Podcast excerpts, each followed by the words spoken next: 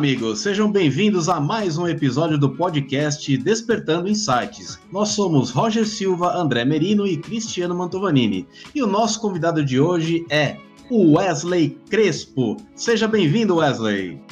Oba! Estamos conectados! Eu aqui, que honra estar conectados a essa galera fantástica do Despertando Insights.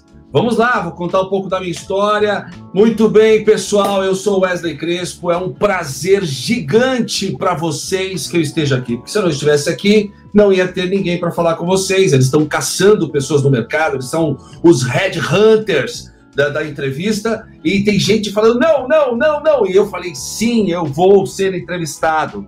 E contar um pouco dessa minha história. Eu sou um ator, um humorista um inquieto da vida. Comecei a minha carreira já, já nesse mercado há 30 anos, mas eu acho que eu comecei a minha carreira quando eu nasci. Quando eu nasci, eu já nasci já com essa vontade de, de atuar, de trabalhar com a arte. E eu vou contar uma história muito legal que quando eu era criança, eu brincava de carrinho no quintal. E brincar no carrinho, é, de carrinho no quintal, não era só empurrar um carrinho. Eu tinha uma história que eu criava com os personagens que eu tinha. Eu vim de uma infância muito pobre pobre, pobre, pobre mesmo.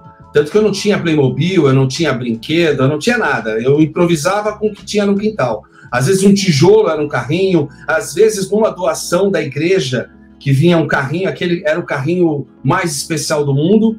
E eu pegava as pilhas que a minha mãe jogava fora ou que eu achava no lixo e transformava elas nos meus personagens de Playmobil. Chamava os meus amigos para brincar Cada personagem tinha uma voz, ali eu já estava exercitando a minha capacidade de, de, criação vocal, e a gente tinha uma história que ela continuava, então ela, ela seguia meses. Conforme a pilha ia apodrecendo, ia criando aquela coisa, aquela ferrugem, ah, tá com câncer, o Bill está com câncer, ah, vamos ter que enterrá-lo. Era anti-ecológico enterrar uma pilha no quintal, mas tinha pilha pra caramba morta lá no meu quintal, que eram os personagens que iam morrendo, né? Geralmente eu pegava aquela pilha mais gorda para ser mãe e pai, e as menorzinhas para serem os filhos. E eu ia criando aquela história com os meus amigos, a gente ia entrando naquela viagem, e eu ficava me perguntando, mas espera aí, vai chegar uma hora, eu devia ter na época uns 9 anos por aí, vai chegar uma hora que eu vou ter uns 15 anos, e eu já não vou estar mais dentro desse corpo. Vai entrar uma outra pessoa, um adolescente aqui, e blau, acabou para mim. Não vou ter mais essa criatividade, não vou ter mais esse, é, é, essa coisa tão gostosa que eu faço aqui no meu quintal. E eu ia me perguntando, chegava com 12 anos, você tá aí? Tô aí, vamos continuar brincando, vamos brincar. E aí, com o passar do tempo, parei de brincar de carrinho e comecei a brincar de teatro no quintal com os meus amigos. A gente, ah, vamos fazer a vendinha, eu sou o dono do bar, eu não sei, não sei o quê. E eu falei, meu, isso é muito legal. Eu quero fazer isso da minha vida. Foi aí que eu comecei, já adulto, uh, passei por banco, fui trabalhar em bancos, trabalhei no Bradesco, no Sudamérica e tal, mas não estava lá apaixonado. Porque eu tenho, e todos nós temos a ciência, de que quando você faz algo com paixão, você vira um foguete, ninguém te segura. Né? Eu lembro que, inclusive, eu fiz muita monitoria, inclusive com o Roger Silva. Roger Silva, nós fizemos monitoria, acordávamos Mas cedo. É, né, amigão? Vixe, muitas crianças barulhentas lá dentro daquele ônibus. Não põe a cabeça para fora, amiguinho! Esse braço não pode! O que, que, você tá fazendo? Quem vai no banheiro? Vamos organizar. Era uma loucura. E, e, e numa desses parceiros que a gente tinha para nos contratar, tinha um teatro onde eu era, eu sempre era o Saci Pererê. E era trampo ser o Saci Pererê, porque eu tinha que me pintar de preto inteiro, eh, não todo inteiro, porque eu usava uma roupa de manga longa e tal, mas era, era, era gostoso, era o começo de tudo. Mas aí eu falei, eu quero ser ator. E comecei a buscar cursos de teatro, foi onde eu parei no Célia Helena. E estudei com a famosa atriz Célia Helena, que foi uma honra para mim. Célia Helena, Lígia Cortez, o Wellington, que é o, o Doutores da Alegria, né, o embaixador do, do Doutores da Alegria, ele foi meu professor. Elias Andreato foi o meu professor. Então lá eu aprendi um pouco de um pouco é, de cada coisa, um pouco de drama, um pouco de, de clown. Não aprendi comédia, porque eu acho que a comédia sempre teve na minha veia. Aí eu falei, agora eu vou me formar. Foi difícil pagar aquela escola? Foi, porque como eu disse, eu era muito pobre. Então eu pedia dinheiro na rua, é, fazia pedágios vestido de palhaço, mas eu tinha uma raiz de algo que eu comecei a estudar com 15 anos, que era o poder infinito da sua mente. Eu, eu, é, eu adquiri um livro do, do padre Lauro Trevisan, um livro básico, mas que era um livro que te dava essas ferramentas de você atrair as coisas para você. Então esse livro, ele foi permeando a minha mente, falando eu posso tudo. Por mais que eu esteja hoje na pobreza, eu estou focando na riqueza. E quando você é merecedor, quando você anda pelo caminho do meio, meu, as coisas vêm para você. Você só tem que lapidar o seu caráter, que é o tesouro maior que você tem, é o caráter. E o caráter sempre foi algo que eu dei a maior importância no mundo, sendo justo, respeitando as pessoas à nossa volta, mesmo as mais difíceis, hein? Porque tem gente, inclusive, inclusive na nossa família, que você fala: caraca, meu, o que, que esse cara tá fazendo? Porque são pessoas difíceis de lidar, mas a gente tem que saber perdoar, tem que amar, tem que encontrar um caminho. E nesse meio tempo, é, pedindo grana na rua, não sei o que, não sei o que, acabei conseguindo me formar. Me formei e falei: sou mais um ator com DRT. E ponto final. Sou mais um na multidão. Ah, eu tenho. E aí, DRT. agora? O que fazer agora, né? É, e daí que você tem o DRT? Você é ator, mas é, o que, que você faz de diferente? E eu lembro que eu lia uma oração, é, porque eu sempre orei bastante, sempre fiz as minhas invocações, que falava assim: me dê ideias que ainda não foram inventadas, que é, é isso que te faz di diferente, né? Quando você começa a criar situações, ideias que fala, puta que ideia. É que nem esses youtubers que nascem da noite pro dia, o cara vai ali, faz uma música, caneta azul, pá, o cara se transforma. Teve uma ideia, né? Ele teve uma ideia. Então, assim, é, é, as pessoas estão carentes de pessoas criativas. Aí o que, que eu fiz? Eu fui trabalhar numa outra empresa que o Roger também trabalhou, que é a, que é a Freeway, né? uma empresa pioneira em turismo ecológico. E lá tinha uma vaga para ser guia animador. O Roger também foi guia animador. Né? E lá nós. É, lá eu, eu, em vez de eu trabalhar dentro do que eles queriam, eu falei: olha, eu posso fazer um teatro dentro do ônibus.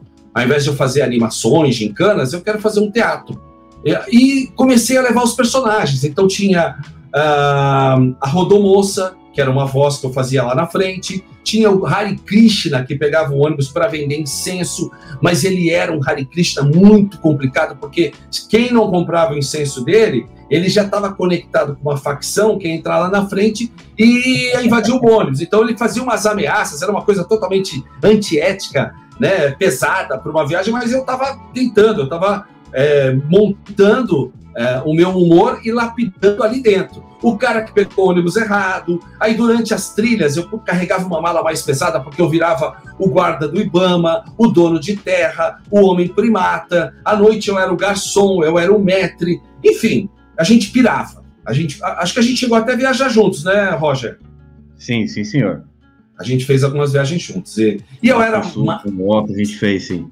Otto, Otto, Otto, Otto, figuraça. Otto né? Otto geht's? Alles gut? E aí, nessa história toda, uh, eu, uh, uma repórter do jornal Estado viajou e fez uma matéria: ator faz humor a bordo de ônibus de excursão. Isso foi em 94. Quando ela fez essa matéria, uh, me deu uma certa projeção e eu falei: agora eu quero ir no Jô Soares.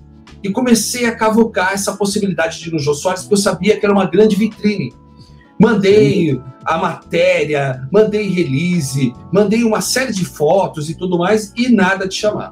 Mas fiquei lá. Como era um ano de Copa, então eles estavam mais focados na Copa, eles não estavam fazendo entrevistas. Quando terminou a Copa, um mês depois me ligaram: você vai ser entrevistado pelo jogo. Eu falei: eu não tô acreditando. Tremi na base, fiquei ansioso. Eu não tinha nem roupa para ir no Jô Soares. Eu cheguei pro meu irmão e falei: olha, cara, você pode me emprestar uma roupa para eu ir? Meu irmão é menor do que eu, então ele me emprestou um paletó que ficava com aquela manga bem curta aqui, né? E eu tinha que fazer assim, né, para ninguém ver. Vocês não estão vendo, mas eu tinha a manga era curta, eu tenho, punha um braço em cima do outro para poder Eu lembro esconder. dessa gravação e eu assisti quando você foi no jogo, eu lembro. Você lembra, né? E aí o que acontece? tudo. É, para piorar, quando eu cheguei lá no jogo, os cara, tinha muita gente que se formou comigo que estava lá fazendo plateia paga, né? Aquela plateia paga. E quando uhum. eles me viram, e como eu era um dos, dos atores ali dentro da minha turma, que era um dos mais pobres, né? Eles olharam e falaram assim: é, vamos lá, senta lá com a gente. Eu falei: não, não, eu vou dar entrevista. Não, entrevista? Você vai falar sobre o quê, cara? Você acabou de se formar, você não tem nada para falar. Eu falei: eu, Wesley, não brinca. Eu falei: eu tô falando para vocês, eu vou sentar aqui, ó. Eu vou dar, eu sou um dos entrevistados. Começaram a rir, não levaram a sério. Aí eu sentei, eles, o cara sentou lá. E eu fiquei lá para ser entrevistado e eu comecei a tremer. Eu falei assim: a dúvida deles gerou dúvida em mim e gerou medo. Eu falei assim: eles uhum. não confiaram em mim, eu também não estou confiando em mim. Mas aí eu falei: caramba, eu tenho 17 minutos para vender minha história para esse cara e para o país. Né? Eu não posso tremer agora. Aí eu lembrei que eu tinha feito um curso com uma diretora de cinema, Maria Fátima de Toledo, que é uma figuraça, mas ela é carrascuda, né? Então é aquela pessoa que te vira do avesso. Tem gente que não aguentava na época fazer o curso dela, porque era um curso que ah, virava você, falava, vomitava, não sei o que. Eu não tive nada disso. Caramba. Eu peguei o. peguei o melhor que eu tinha, uh, aproveitei o melhor que eu podia do curso com ela, mas ela me disse uma coisa que fez toda a diferença quando eu estava ali de frente ao jogo. Falei, eu vou sentar na frente do jogo. Ela falou assim, Wesley, o dia que você sentar na frente de um cara que você considera um mito, fecha os olhos por dois minutos, imagina esse cara pelado no banheiro cagando. Ele é igual a você, entendeu? Não tem nada, nada de diferente. Ele caga igual a você. Então, vai lá e faz o teu trabalho. Eu falei, caraca, aí parei de tremer. Exato, né? Fui vai lá, lá e faz. Vai lá e faz. Peguei, fui, dei a entrevista. Desta entrevista que eu dei, foi maravilhoso começaram a me ligar pessoas diferentes, assim, olha, eu vi tua entrevista no jogo, eu queria conversar com você. Aí eu fui conversar com um cara que tinha, estava trazendo para o Brasil um equipamento de é, realidade virtual, com personagens virtuais. Então ele, ele trabalhava através de um capacete de motion capture, né? Eu hoje lembro. você vê, você vê os filmes hoje eles usam a roupa inteira, o cara trouxe só a cabeça, onde você punha os sensores, ele criava um boneco virtual e você, através da sua expressão, passava a expressão para o boneco e através de um fly mouse você movimentava aquela cabeça pela tela e o cara achou que ele era o rei. Então ele falou: eu sou agora o cara que eu tenho uma tecnologia que no Brasil não tem. É, e aí muita gente foi lá. Né? Sim, ele fez uma, um lançamento, chamou toda a imprensa, foi SBT, Record, foi Globo, foi todo mundo. Foi um negócio assim que fez um barulho. E eu era o ator que estava sentado na máquina. Por mais que ele estivesse dificultando o acesso de muitas, por exemplo, o Faustão queria, a Xuxa queria, uhum. é, a, a, TV Colosso queria, é, a USB, todo mundo queria. Mas ele chegou e deu uma tacada muito gigante de valor. Aí o pessoal falou: ah, peraí, se da mesma forma que você trouxe para o Brasil, a gente pega um avião e vai buscar lá também. Então a gente está é. te dando a oportunidade de você trabalhar aqui. E aí ficou aquela coisa, aquela coisa. Aí um, o, o, diretor da TV Colosso, que é um grande amigo meu até hoje, o Ferré, ele chegou para mim e falou, ele me ligou, ele falou assim, me ligou e falou, cara, eu não vou fechar, eu queria fazer um personagem virtual, mas não vai dar porque a grana é muito alta para nós. Mas eu gostei de você. Você não pode vir aqui para a gente trocar uma ideia? Eu tô, eu tô com uma proposta? Eu falei, ah, tá bom. Aí eu fui lá e ele falou: olha, eu tô para lançar agora o longa da TV Colosso e eu não posso trazer os dubladores da TV Colosso para São Paulo porque vai custar muito caro para mim. Ah, eu vou estar hum. tá com o Capachão, eu vou estar tá com o Malabi, eu vou estar tá com o JF, com o Gilmar. Não dá, cara. Você não pode. Eu quero te contratar para você fazer as vozes de todos os cachorros durante o filme. Nós vamos ficar três meses gravando. Eu, você, Luana Pelvani, Marcelo Serrado, é, o Fred Allan, que era do, do, do Castelo Ratimbum, a Jussara, ah. ia ter um, um, monte de gente bacana para fazer o filme, né? É, Débora Olivieri, enfim. E aí, eu falei, caraca! E eu lembro que naquela época eu tinha acabado de. Eu tinha um Fuca velho caindo aos pedaços, ele era todo torto. E uma amiga minha falou: Wesley, tá na hora de você trocar de carro, compra o meu.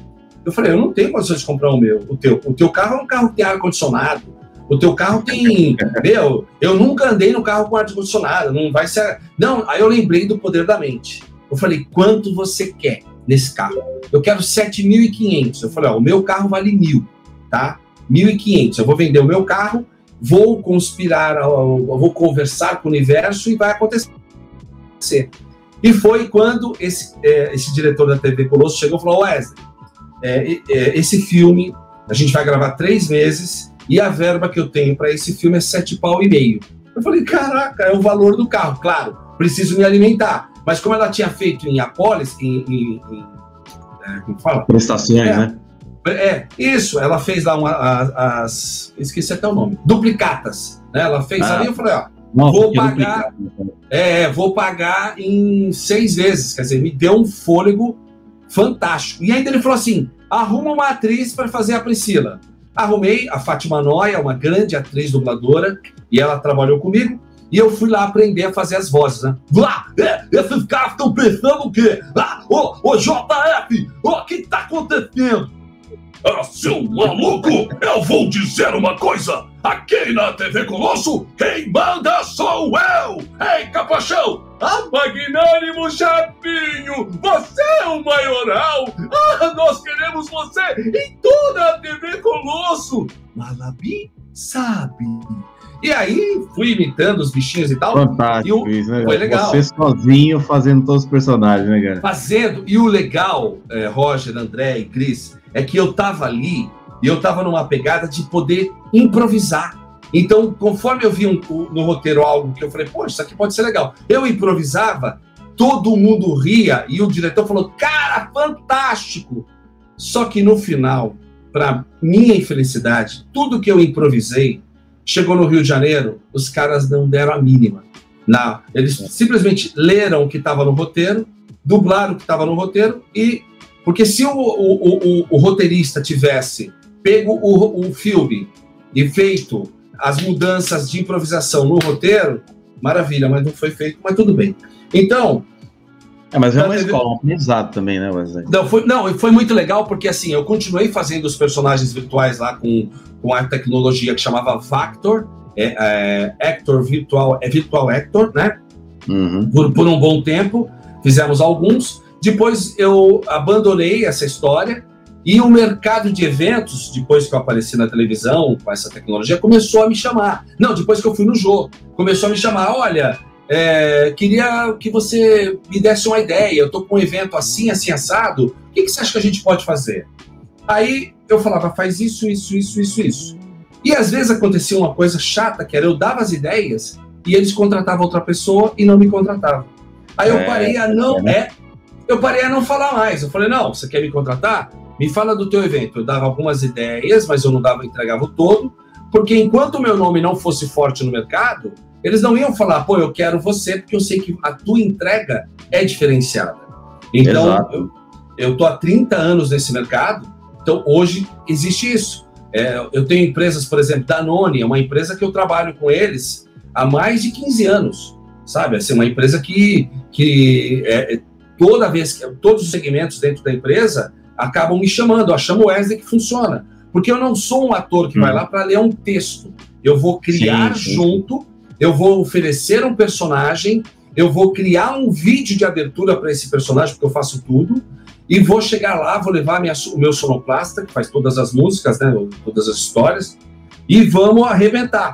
E vamos fazer, ah, vamos ah, motivar aquela equipe através de um trabalho que une humor e motivação do começo ao fim do evento. Esse é o meu diferencial. Então, só para voltar, aí depois disso que eu fiz o, o filme da TV Colosso, passou, passaram-se alguns meses, o Ferré falou, Wesley, eu tô com um show da TV Colossos viajando o Brasil inteiro. Você não quer ir assistir para ver o que, que você acha? Aí eu peguei meu carro, tava lá em Campinas, eu moro em São Paulo, fui até Campinas, uma hora mais ou menos de viagem, num circo. Fui lá assistir. Aí eu vi o show, era um show todo gravado, assim, as vozes estavam todas já gravadas, então as crianças, um circo lotado, Priscila, JF, Malapi, Papabu, Gilmar, não, Gilmar não tinha. Tava toda a turminha lá, tá, não sei o que, uma boa parte. E eu olhei aquele show e falei, não, não gostei. Aí ele falou, você não gostou por quê? Eu falei, cara, a criança vai no, no, no circo, ela quer interagir com o personagem. O que, você tá ofere... o que você está oferecendo ali é um clipe, porque a, a voz já está gravada. Se a criança falar, Priscila, Priscila, a Priscila não vai falar com ela, porque a voz já está gravada. Exato, já está gravado, e, né? É, aí eu falei assim: você tinha que fazer um show onde houvesse conflito entre o bem e o mal, onde houvesse um vilão, porque a criança gosta de torcer. Ah, eu quero torcer para eles. Né? E tal. Eu falei assim: é, mas como é que eu vou fazer isso? Eu falei: vou te dar ideia, eu vou escrever para você um roteiro. Aí eu escrevi o roteiro onde eu era o vilão, que eu me transformava em vários personagens, e, e esse o personagem principal era o Durval, que era um empresário charlatão. Então, e as vozes, eu falei, nós vamos fazer ao vivo. Então, eu faço as vozes dos cachorros, contrato uma menina para fazer a Priscila, e qualquer coisa que rolar ali com a criança falando, a Priscila vai responder. É, eu, vou eu vou responder como Gilmar.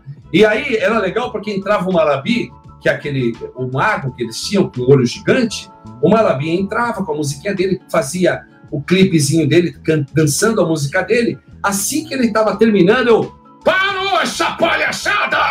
Acabou, acabou! O que, que é isso? Sai fora, cachorro! Passa, passa daqui! Vai, vai, vai, vai, vai! Que pulguento! O que, que foi, criançada? O que vocês estão achando? Vocês achavam que vocês iam assistir um show desse de graça? Eu quero dinheiro, eu sou empresário dessa cachorrada toda. Aí as criançadas falam assim, mas a gente já pagou, mas pagou, mas não entrou na minha mão vai pagar de novo, senão não vai ter show. Ok? Se não pagar pro Durval, não vai ter show. Não, mas aí, uh, começando a vaiar, vai começar a vaiar. Podem vaiar. Eu vou sair. Se eu voltar aqui e o dinheiro não tiver nesse picadeiro, ah, eu volto e acabo com esse show de novo. Aí eu saía, aí daqui a pouco eu voltava vestido. Aí a Priscila entrava, eu voltava vestido de Brian, que era um menino que eu fazia. E esse Brian estava com umas, flor, umas flores que saíam. Eu, eu, fiz um dispositivo que eu apertava, saía o talco, né? Como se fosse. É. Eu, aí eu. Oi, Priscila, eu sou muito seu fã. Ai, que maravilha! Eu não tô acreditando que eu tô na sua frente. Eu trouxe flores para você. Nossa, Brian, nossa, menino, que maravilha! Aí quando eu chegava perto dela, eu pá, pá, borrifava, ela pá, caía no chão. Aí eu tirava a roupa assim, a peruca.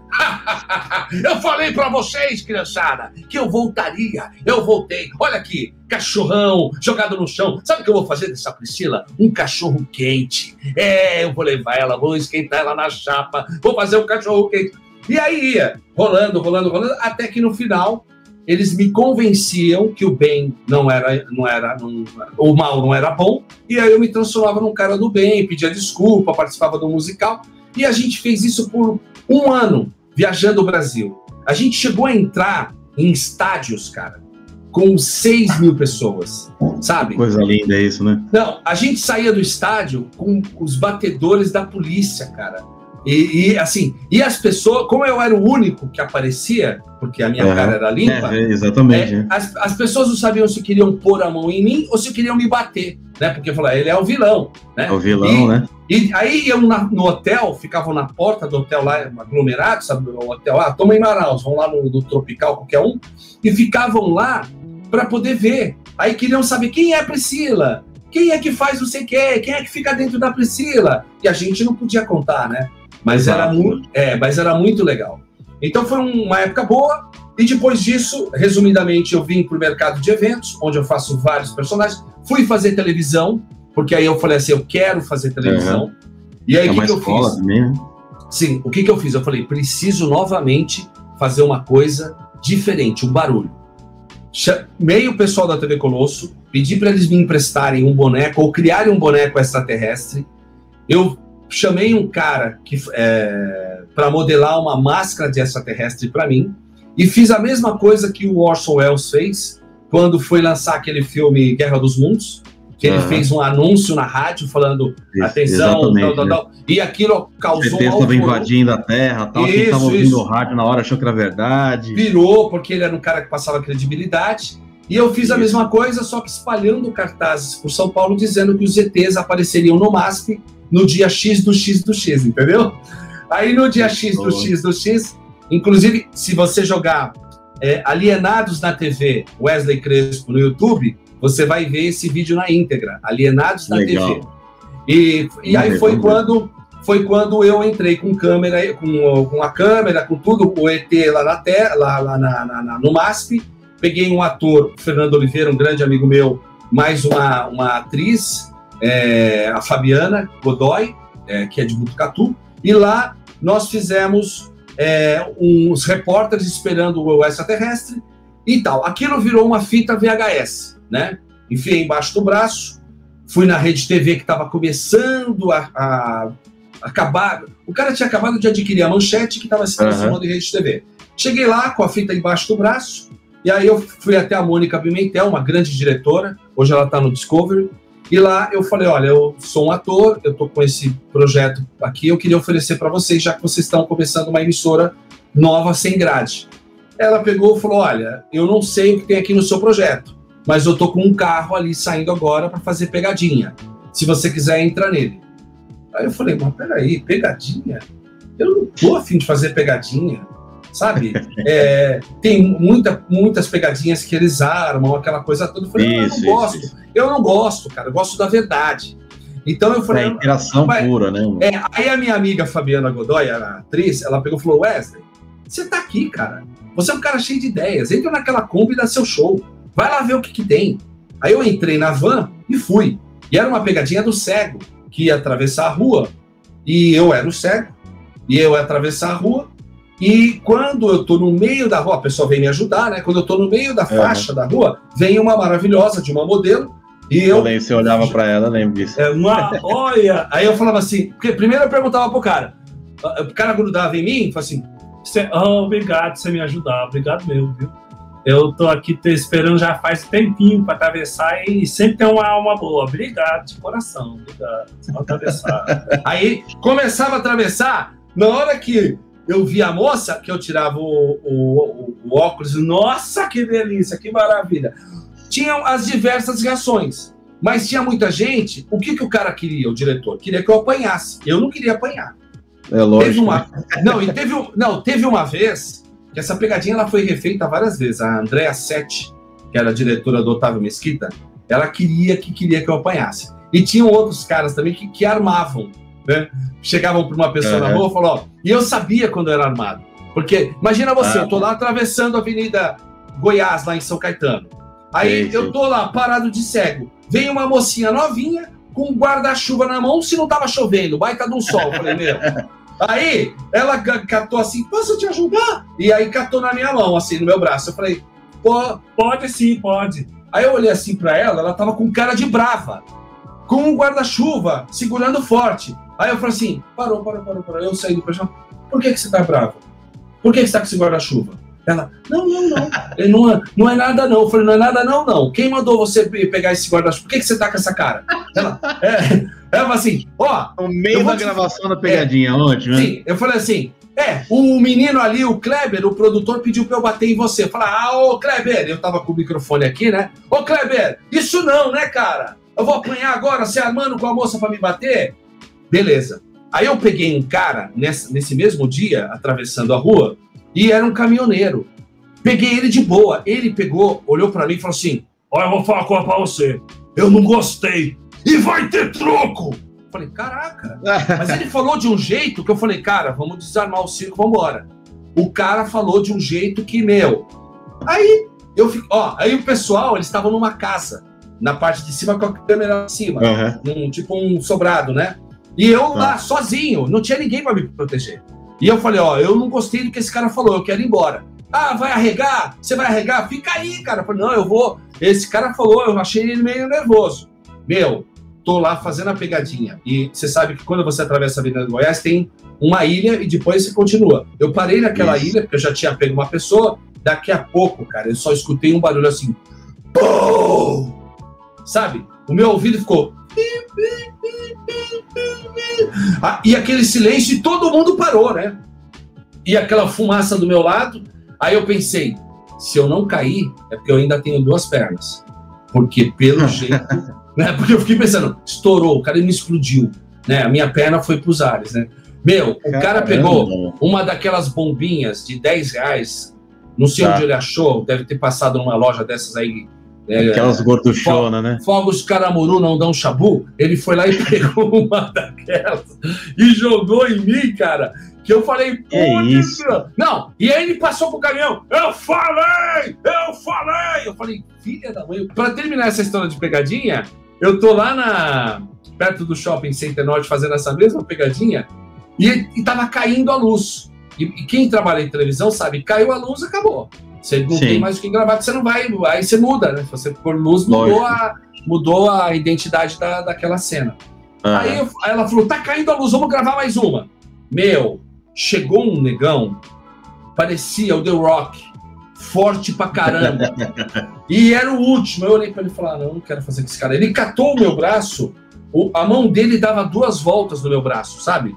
Só a mão dele. Aí eu falei, posso te ajudar? Pode, pode. Falei, pode, pode sim, pode sim. Aí, eu, aí a minha mente falava assim: não faz, não faz, não faz. Deixa modelo passar, deixa tipo modelo passar. e diabinho, é. né? Os é, dois falando. Deixa, né? Faz, faz, faz, faz. Não faz. E André 7, com o olho gigante, tipo, faz que vai ser a boa. Aí eu tô atravessando a rua, eu peguei e só fiz assim, abaixei o óculos, cara.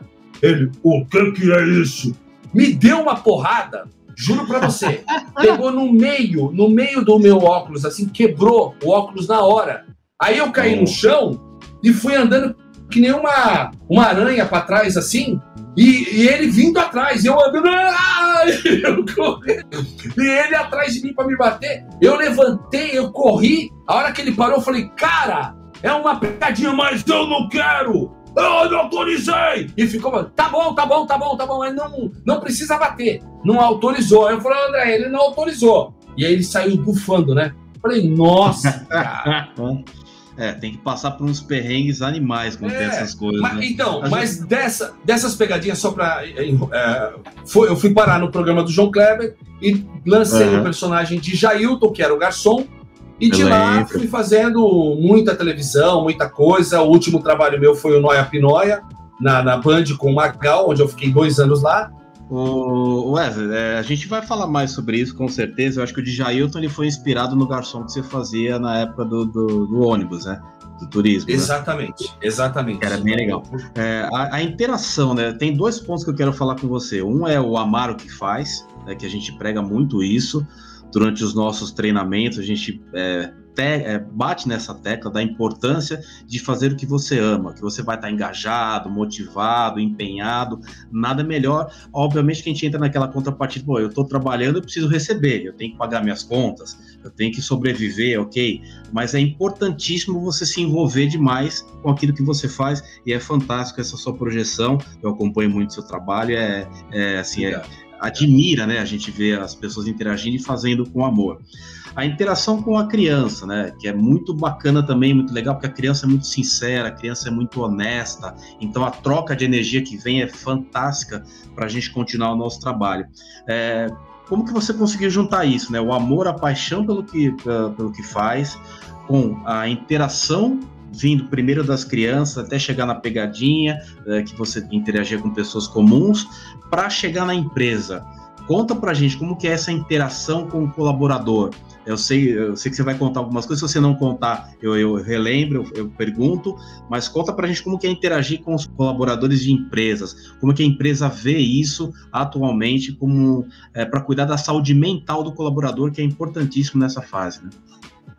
Tá. É, bom, primeiro assim, essa migração de, de quem trabalhava com crianças para adulto foi acontecendo de forma muito natural através das oportunidades que eu tive. Quando eu fui para o ônibus da Freeway, ali já era um público mais adulto, às vezes você tinha duas ou três crianças, você se lembra disso. Então eu tive que lapidar, porque falar com adulto é diferente de você falar com criança. Por mais que eu ame as crianças, fiz muito palhaço na minha vida, tomei muito soco, porque palhaço depois ele virou um saco de pois é. bancada, é. né? Ele já não era mais. Ele chegava lá, ah, o palhaço chegou. E as crianças já tinham treinado Muay Thai, Jiu-Jitsu, elas passaram um mês treinando para poder pegar o palhaço. Porque falando, meu, vai vir o palhaço aí, gente, você tá de brincadeira, quando que ele vai vir? Aí então, eu tô fazendo Jiu-Jitsu. Meu, comecei a fazer crave Maga. Falei, meu, vamos pegar esse palhaço. E o palhaço tomava todas. E, e então, quando eu fui para a Freeway, eu fiz essa lapidação. Quando eu cheguei no mercado de eventos, eu comecei a enxergar as oportunidades. Porque quando você está lá, você tem que colocar sangue nos olhos, que esse é o termo que é usado, nessas equipes. Então o cara tem que sair de lá extremamente motivado para vender. E aí você tem que entender a linguagem dos caras, que é praticar o sell-in, que é a entrada do produto, uhum. para que haja o sell-out para que você tenha uma execução perfeita, você tem que ter uma loja perfeita. Então não é você chegar lá no supermercado, jogar o produto lá e falar, vai vender. Não, você tem que ter uma equipe para ir lá, ver se aquele produto está bem exposto, se não foi sabotado, se alguém não mexeu. Então, o que, que eu comecei a fazer? Por exemplo, comecei a levar os personagens. Um personagem meu, que não é meu, mas que eu uso ele, que é muito forte, é a performance do De Volta para o Futuro. Por quê? Porque é o que, que eu é fiz? Bem legal é, que o que, que eu fiz? Eu peguei a história do filme e falo do passado da empresa. Aí ele, num momento desse filme, ele abre uma caixa que é um, não é nem cena do filme, é uma cena extra que foi criada em comemoração aos 35 anos da trilogia, uma coisa assim, que tem o Christopher Lloyd abrindo uma caixa onde sai o, o Marty McFly holográfico. E quando essa caixa é aberta, Show, o, Marty, o Marty McFly fala assim: Doc, venha ver o futuro da Danone, de qualquer empresa, né? Claro, é, com certeza. Um, né? é, aí o Doc Brown, ah, com certeza. Aí ele pega e já mostra cenas do carro sendo carregado, e aí ele vai para o futuro, aí ele chega num lugar, no futuro, ele abre um jornal. Aí nesse jornal já tem alguma coisa que, por exemplo, Despertando Insights é o melhor programa de, de podcast do planeta, uma coisa assim. Né? Então, quer dizer, ele lê uma matéria do futuro que ainda não aconteceu. Aí ele vai pro DeLorean dele, pega lá e fala assim: ah, meu Deus, estou voltando no tempo. Eu acabei de me conectar ao futuro e vi uma mensagem fantástica sobre o Despertando Insights. Eu preciso estar lá agora. Eles estão reunidos no presente, que é o passado deles, no futuro. Ah, vocês estão entendendo? Eu vou estar com o Roger Silva, eu vou estar com o André Menino, eu vou estar com o Cristiano, eu vou estar com esse trio fantástico para que eu possa passar a eles a informação. Se não houver comprometimento desses caras agora, no presente, o futuro não vai existir existir. Ah, despertando insights, aqui vou eu! E aí o DeLorean desce, e aí eu que chego show. lá caracterizado com um personagem, e nessa que eu chego lá, eu já, tô, eu já tenho uma palestra que eu faço falando de senso de protagonismo, eu já tenho uma, uma palestra falando de autossabotagem. Então eu entro com todo esse conteúdo e vou abraçando a agenda do cliente recebendo todas as pessoas que vão falar, o cara do trade, o cara do marketing, o cara do, do financeiro, o cara do compliance. Então, eu vou ali e vou abarrando tudo. Então, para eu chegar nesse estágio, é claro, foram muitos anos. Porque eu hoje eu sou um cara, se você falar assim, você vai apresentar o Roger, o André eh, e o Cris. Cada um vai falar isso, isso, isso. Não precisa me falar mais nada. Não precisa escrever um roteiro para mim. Porque eu, eu, as palavras já estão na minha cabeça de tanto que eu já faço isso, né? Exato. E, né? e leva o personagem. É, por exemplo, a Bic chegou uma vez para mim e falou assim: Wesley, você precisa é, fazer um, um, personagem que é o Luciano Huck. Eu falei, ah, mas eu não imito o Luciano Huck. Você tem três meses para imitar o Luciano Huck, porque a nossa convenção é daqui três meses. Eu falei, puta merda, cara, não tô acreditando. Aí eu ficava ali, ali, mandava para eles uns áudios, não tá legal não tá legal. E aí o Rodolfo, que é o meu sonoplasta, que me acompanha há mais de, de, de Conheço, 10 anos, Rodolfo. e é o meu amigo de infância, 40 anos de amizade, ele ficava me ouvindo e ele fazia um bom um Luciano Huck também, e eu falava, mas faz de novo. Aí ele fazia um pouquinho, eu falei, ah, legal, cara, legal. Aí eu ia pegando. Daí eu cheguei e fiz, e o cliente falou assim: é isso que a gente quer. Mas é uma loucura, loucura, loucura. Vai começar o nosso Super Caldeirão. Hoje o nosso Caldeirão tem muita coisa legal. A gente tem o Leual, a gente tem o quadro Inspiração, temos um Lata Velha do Roger, o Roger com aquele carro dele caindo aos pedaços e vamos reformar a casa do André Merino. O Cris vai contar uma história fantástica no Inspiração, ou seja, o nosso programa tá muito legal. Daqui a pouco a gente volta, solta a música, Maestro Billy. Fantástico isso, né, Wesley? Sensacional, Wesley, essas histórias, cara. É, eu, eu fico imaginando, cara, isso nas empresas. Você falou uma coisa, cara, que assim me chamou muita atenção, eu fiquei aqui refletindo. Quando você contou a tua história do Playmobil, cara, eu passei muito por isso. Quando eu, quando eu era moleque, eu era pequeno, eu não tinha também dinheiro. Playmobil até hoje é algo muito caro, né? É. E eu, é. os meus Playmobils, cara, assim, eu morava, eu morava num condomínio, né, que tinham muitas crianças e algumas tinham Playmobil. E os Playmobils que eu possuía eram todos remendados. Então, assim, quebrava do coleguinha, eu pegava o braço de um, o cabelo do outro. Frankenstein. É, cara, então assim, mas eu brincava. E, e essa questão de história, cara, o que, conforme você foi falando, eu fui lembrando, eu, eu fazia Fórmula 1 de tampinha de garrafa.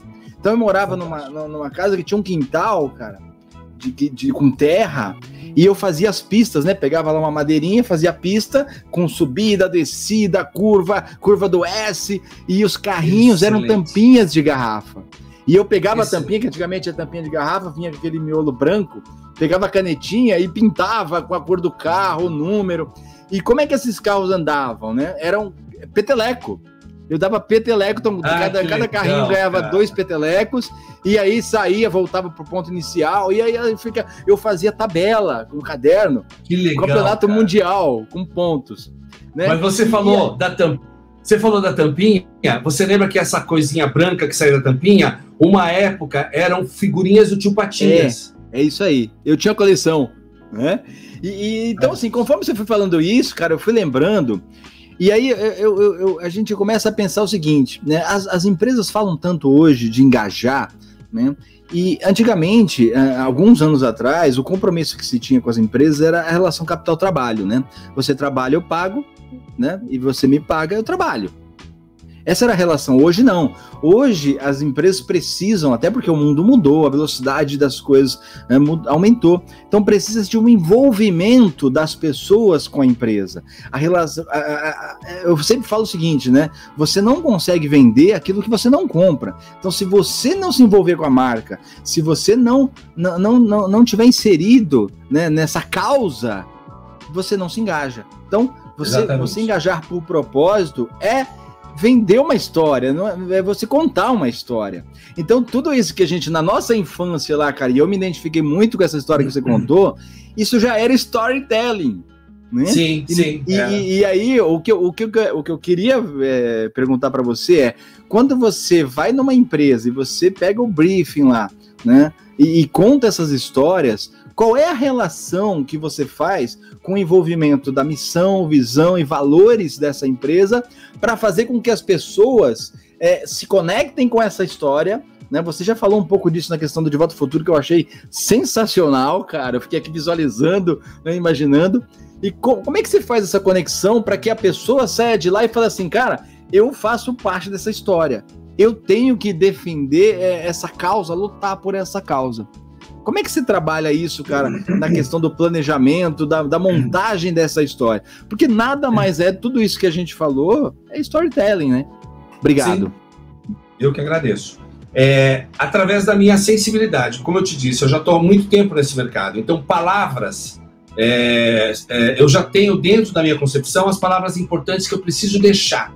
Eu lembro muito daquela cena do Luke Skywalker, que ele tem a Estrela da Morte e ele precisa colocar uma bolinha ali dentro.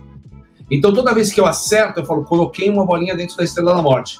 Por quê? Porque é isso que a gente faz. Quando eu vou lá e falo de resiliência para esses caras, quando um cara sobe no palco e ele se emociona porque ele foi ovacionado por uma conquista, eu aproveito aquele gancho para falar: e aí, você?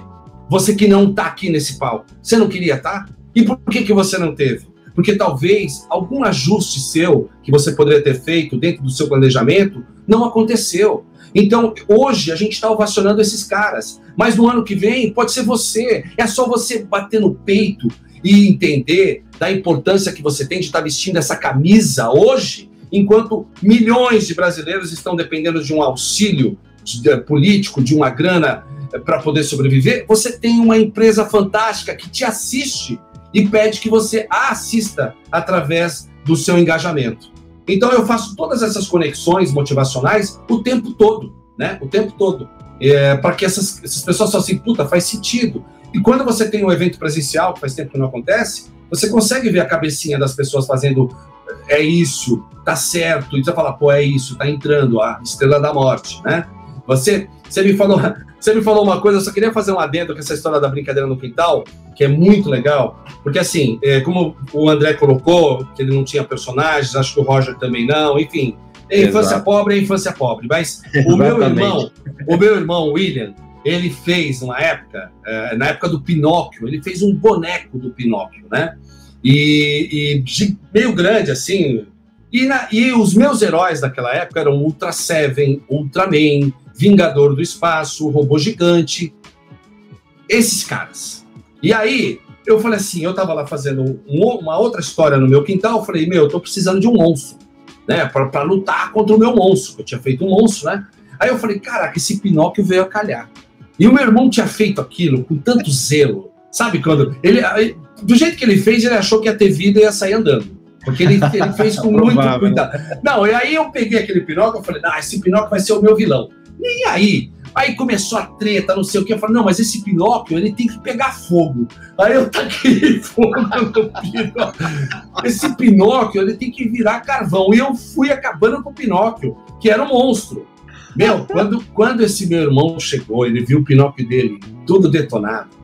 Meu Deus, cara. Foi um negócio de louco, foi uma, uma, uma choradeira, uma raiva. Você sabe que depois de uns 30 anos, eu vi numa loja um Pinóquio muito lindo. Eu comprei e dei para ele. Eu falei: ó, tá aqui. Bacana, olha o Pinóquio e tal. Mas assim, é, é, na Comic Con, é, uns dois, três, não, três anos atrás, me falaram que o ator que interpretou o Ultraman estava lá. Você não acredita. Nossa. Eu fui lá, eu levei o meu boneco do Ultraman que eu tenho aqui para ele autografar. eu levei o meu box. Ele não falava nada em inglês, só japonês. E eu tá. falando inglês, eu falando. Meu, o cara autografou. Eu saí, dei três passos e comecei a chorar. Eu falei, eu não acredito. Semana passada, eu, porque eu, naquela época eu peguei em 2014, não, não, 2000 e, não, não foi 2014, foi 2017. Eu mandei uma mensagem para ele no WhatsApp, em japonês. E o cara respondeu semana passada. Olha aí eu, ele falou assim, ele falou: "Oi, tudo bem?" Eu falei: "Caraca!" Aí eu peguei aquela o Google Tradutor e resolvi mandar, mas eu lembrei que eu tenho uma amiga que ela é professora de japonês, mandei para ela, que eu falei: "Eu quero falar tudo bem. Espero que você esteja bem, se cuidando e que você volte ao Brasil um dia, né? Sou teu fã, grande guerreiro." É, é, e falei tudo tal. Mandou e aí ele respondeu. Tirou uma foto dele com a máscara do Ultra Seven, assim, tipo a máscara de, de Covid com o Ultraman, quer dizer, a foto dele ao fundo falou: Estou uhum. bem e estou me cuidando. E logo que tudo isso passar, eu volto ao Brasil. Pô, cara, chorei de novo. Então, são né, essas coisas que a gente viveu, por exemplo, o André ter um, um carrinho feito de, de, de, de, de, de tampinha, tampinha de garrafa. Pelo amor de Deus, cara. Pelo amor de Deus. Então, isso tudo engrossa o nosso sangue. A gente só não pode, eu não sei se o André tem filhos, estragar como eu dei muita coisa para os meus filhos. Eu falei, pô, tá, a gente quer dar tudo que a gente não teve pro filho, né? Mas é, não, a gente tem que tomar cuidado com isso. Mas, cara, foi fantástico. A gente fala para os jovens de hoje, cara, eles não têm noção, né? Eles não acreditam. Né? O que a gente tinha que usar a imaginação, cara. É, e, e, quando eu falei da questão da, da, da corrida de tampinhas, eu, eu, imaginava todo aquele cenário, helicóptero filmando a corrida, sim, sim, né? Sim. E eu narrando que nem o Galvão Bueno na Fórmula 1. Né? O fulano vai por aqui, passou na curva, né? Então, assim, Show. E, e, e, cara, e a, só é, fazendo o link novamente a questão da, da, da storytelling, né? É, as pessoas, cara, elas carecem disso. E a gente percebe, pô, a gente dá treinamento nas empresas sobre Disney, né? E a gente cria um storytelling dentro do treinamento para envolver as pessoas dentro dos conceitos que a gente quer passar. Né? E as pessoas se envolverem com a história, se emocionarem. É, lindo, é maravilhoso. E, e, a gente percebe, cara, que as pessoas têm uma carência de, de, de histórias né? As coisas hoje estão muito na mão. Eu falo que a gente vive com a geração do toque, é o toque do, do, do celular, né? O toque na tela. Sim. Tudo se resolve na tela. Você quer alguma coisa, você dá um toque, a pizza chega. Você quer, você quer ver um filme, você dá um toque, o filme aparece. Né? Não tem mais aquele glamour de, de ir pro cinema, juntar a família para ver um filme ou comprar, né? Pô, eu Não. tenho coleção de DVD aqui, cara. Eu tinha filme eu bom, eu comprava. Então, assim, a, a, a, gente percebe nas empresas que as pessoas têm uma carência de, de ouvir histórias e se identificar com os personagens. Porque, Sim. na verdade, é, o que, que é você ter um sonho, você planejar? É você viver uma história, cara, e você como personagem central. E, e, eu queria te perguntar, como é que você vê a reação? Como é que é, como é que para você que está ali com toda essa história montada, a, a, a, é ver a reação das pessoas, cara? O que que isso traz para você? Para mim é mágico, porque eu tô ali fazendo um papel de um condutor motivacional. É, muitas dessas empresas, como eu já te falei, elas se fidelizam a mim, me chamam novamente, porque se identificam com a minha energia, com a minha entrega. E quando eu recebo pós-evento, até no, durante o evento, quando ele era presencial, os abraços, o feedback, cara, você me falou uma coisa, assim, assim, assado. É que nem uma vez eu estava num evento da PepsiCo e a jogadora de vôlei Leila foi fazer um. Ela ia só fazer uma apresentação de uma. A gente estava no formato Olimpíadas, então a gente tinha um cenário arena, e então a gente trouxe atletas para contribuir. E ela não tinha nada preparado, mas aí o, o, o, presidente, na época, o Rômulo Dantas, falou assim: olha, conta uma história sua. Aí ela contou uma história dela linda, cara, que ela falou assim: olha, eu queria ser jogadora, mas o meu pai, ele não queria que eu fosse, né? Mas eu lembro, aí ela falou assim: um olheiro apareceu lá na, na, na minha cidade e falou: olha, eu, eu gostei de você, eu quero você e eu vou te preparar. Então, dia tal do tal, você pega um trem, vem para nossa para o nosso QG e vamos trabalhar você, né? Então, a partir daí, você vai estar nas nossas mãos e a gente vai te preparar. Aí ela contou isso para o pai, o pai falou: não, você não vai essa profissão não tem futuro, não vai, não vai ser bom para você, você não vai, não sei o quê. E aí ela foi lá para a mãe e falou: "Mãe, o pai não quer deixar eu ir". Eu falei: "Olha, o pai sabe tudo. Se o pai sabe, se o pai falou que não é para ir, é porque o pai ele entendeu que não é, ele tá falando isso pro teu bem. Mas mãe, eu sou ótima jogadora, eu confio no meu trabalho, eu sei que eu vou lá e vou fazer. Mãe, eu tô preparada, eu quero ir, é uma oportunidade que eu não posso deixar escapar. O pai falou que não é não. E ela contando a história, e 700 pessoas ouvindo ela falar. Aí ela falou assim: então, ela estava no quarto dela lá, chorando, emburrado. O pai dela foi lá e falou: Você confia no seu talento? Você se sente preparada para entrar nessa história e fazer dessa história a sua profissão? Você tem paixão pelo que você faz? Tenho, pai, tenho. Pode confiar, eu tenho, pai. Então tá bom. Tó, 100 reais. Vai atrás dos seus sonhos.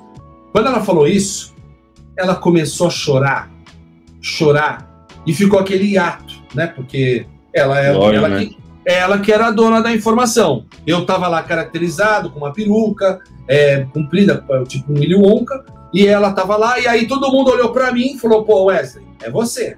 Tipo, tira, tira a gente dessa, porque tem que trazer ela de volta. Eu pensei, o que, que eu vou falar? Eu falei assim, Leila, primeiramente quero agradecer a você por estar dividindo essa história com todos nós, uma história tão profunda, uma história tão linda, que com certeza vai servir de exemplo para todos nós. Mas eu queria fazer um adendo.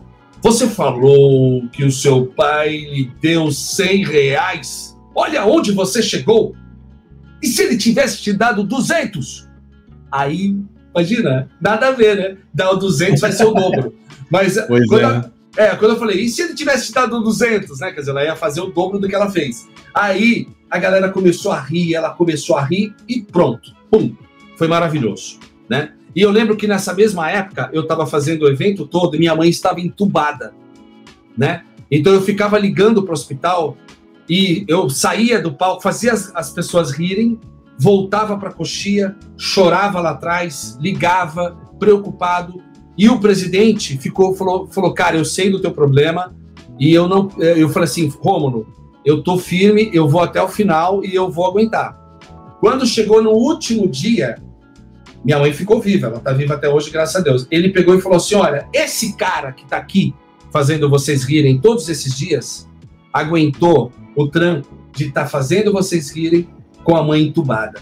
Na hora que ele falou aquilo, cara, aí eu desmoronei. Aí tinha um cara que eu tinha brincado com ele, ele não gostou, que eu fiz uma brincadeira, ele pegou e falou assim: Ó, oh, eu até te perdoo por aquela brincadeira, viu, cara? Me dá um abraço. eu falei, porra, até isso, né? então, assim, isso, né? é, esse retorno das pessoas, e hoje eu vejo pelas minhas redes sociais, qualquer coisa que eu faço, eles vão lá e comentam. Isso aí, cara, não tem preço. E isso Exato. aí é o, res, é o resultado da minha entrega, do, da minha paixão em tocar essas pessoas da forma como eu toco, porque eu vim de um berço pobre e muitos vieram, como o próprio André, o Roger. A gente veio, a gente só engrossou o sangue com o tempo. Então eu acho que é isso que é legal. Aproveitando isso que você falou, né, dessa interação com as pessoas, a gente com o tempo aprende a saber com quem que a gente pode brincar e que tipo de brincadeira a gente pode fazer. Depois, quem quiser acompanhar, o Wesley vai dar todos os contatos aí das redes sociais dele, olha lá no site, no YouTube, que tem coisas fantásticas. E, e também aquela parte que você é, veste a camisa da empresa e fica no meio da plateia para interagir como se fosse um colaborador. Isso é fantástico. Então, Sim. eu queria que você deixasse os seus recados finais é, sua mensagem final e, por favor, é, divulgue todos os seus contatos, LinkedIn, YouTube, site, telefone, o que você quiser, Instagram. E novamente agradecemos a, o seu aceite por Eu estar aqui agradeço. com a gente. Foi fantástico, foi sensacional. Obrigado. E a gente vai trazer você de volta com certeza. Bora, bora que tem muita história para contar. Eu que agradeço o Roger, um grande amigo de longa data, André Merino, que agora também é meu amigo, Vou comprar um carrinho para você. Fiquei com pena, fiquei com pena. O Cristiano, que ele tá, ele não está conversando com a gente, porque hoje ele está a garganta inflamada, alguma coisa assim, não quis falar muito, mas está aí, ele está só observando, está só observando, despertando insights. Então, eu agradeço a oportunidade. O recado que eu deixo para as pessoas é: seja resiliente, acredite no seu potencial, tá? Mas faça aquilo que te dá paixão, se é que posso falar, te dá tesão, entendeu? Se você estiver fazendo algo, se você escolher uma profissão que não te dá esse tesão, você está na profissão errada. Então você tem que acordar todo dia e falar: é isso que eu amo fazer.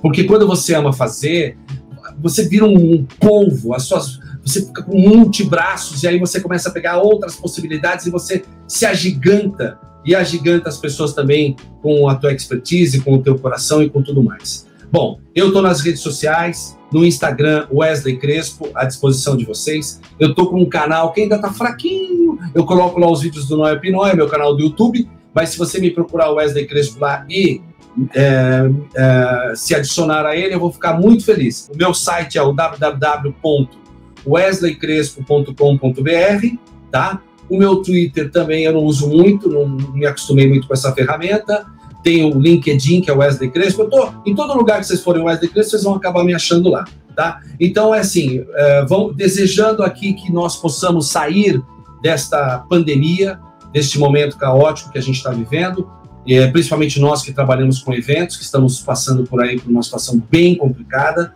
mas estamos nos reinventando através deste podcast, através das lives, através de iniciativas criativas que estão conseguindo nos manter é, acesos para, para o mundo. Então, eu agradeço mais uma vez Despertando Insights pela oportunidade e desejo mais sucesso ainda para vocês nesse novo canal. Grande Wesley.